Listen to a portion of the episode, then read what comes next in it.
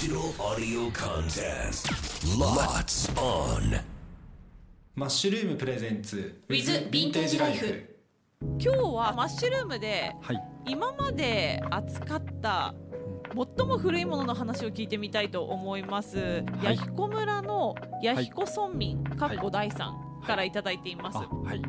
日本で最古のヴィンテージの服って何なんでしょうかといただいていますが、まあ、日本というとちょっと規模が大きくなりすぎるので、はい。まあ、日本をもう代表する古着屋さんと言っていいこのマッシュルームではい。今まで扱った最も古いものをちょっと今日聞いてみたいなと思いまして。あはい。そうですね。うーんとうちで扱った中で一番古かったものははい。断定できないんでそこはちょっとあの申し訳ないんですけどあの1870年代より古いなっていう時代のうーんと当時の名称だとウエストオーバーオールズって言われている作業着、まあ、デニムで作ってあるので、もうあの見た目はジーンズ。はい。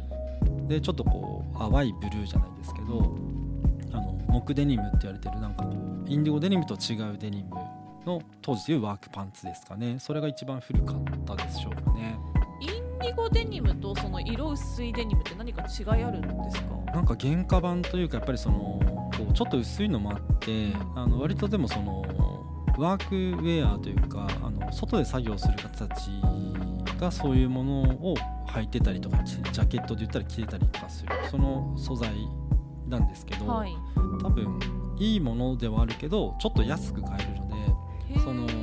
ヘビーに、まあ、あの今もそうだと思うんですけど作業するにあたってやっぱりそんなに高価なものでなかなかできないんじゃないかなと思うのでなんでやっぱアメリカでは割とこう主流というかそういうあの原価版のデニムみたいなものをあの上下セットアップだったりとかできて作業されてる方っていうのは当時から今もまあそうだと思うんですけど、まあ多かったのかなというインディゴデニムの方が高いんですね。高いですねへえ、そっかそっか。ちょっと話がずれてしまいましたが、そのデニムっていうのはもう身につけられるような形で出てきたんですか？それはすごいいい状態で出てきましたね。はこの年代のもの、1870年代ぐらいのものっていうのは今までに複数回遭遇してるんですか？複数回遭遇してる中で今たまたまこう代表的なもので自分がこうピンときたというか思い出して、はいはい今あのしたのが履ける状態、はい。であの時代を聞いたらびっくりぐらい状態だけ見たらそう見えないぐらいの、はい、状態良かったですね。ってことは同じ年代で出てくるものっていうのは、はい。い、わゆる、まあ、去年紹介していただいたはアーカイブみたいなその一部分とかそうです。そういうものが多いんですかね。はい。はい。まあ、古いのが出てくるとしたらどちらかといったらやっぱりそれぐらい古いものはもうそのスクラップだったりとか、はい。パーツだけ、はい。生地がちょっと残っていて周りに。でそれの例えば、えー、とリーバイスとか、まあ、リーバイス以外のブランドであったりとかしてもこうジーンズだったりジャケットってこうパーツで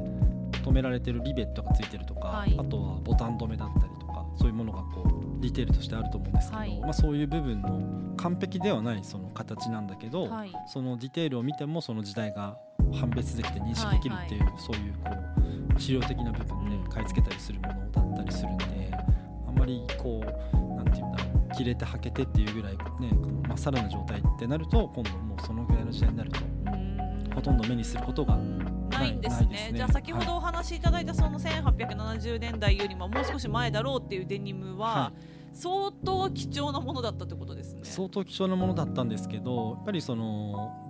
価格面の話をさせてもらうんであればあいくらだったんですか？それは忘れちゃいましたけど忘れたんですか？60万70万とかそそのぐらいの待ってたよりだいぶリーズナブルだった、はい、ぐらいだったはずですけどそのその理由ももちろんあって、はい。やっぱりその古いとかで状態がいいとかってなってくるとどんどんどんどんその人の想像は膨らむのでとんでもない金額なんじゃないかってなるじゃないですか、ただニーズっていう部分で考えるとそれだけ出てこないものって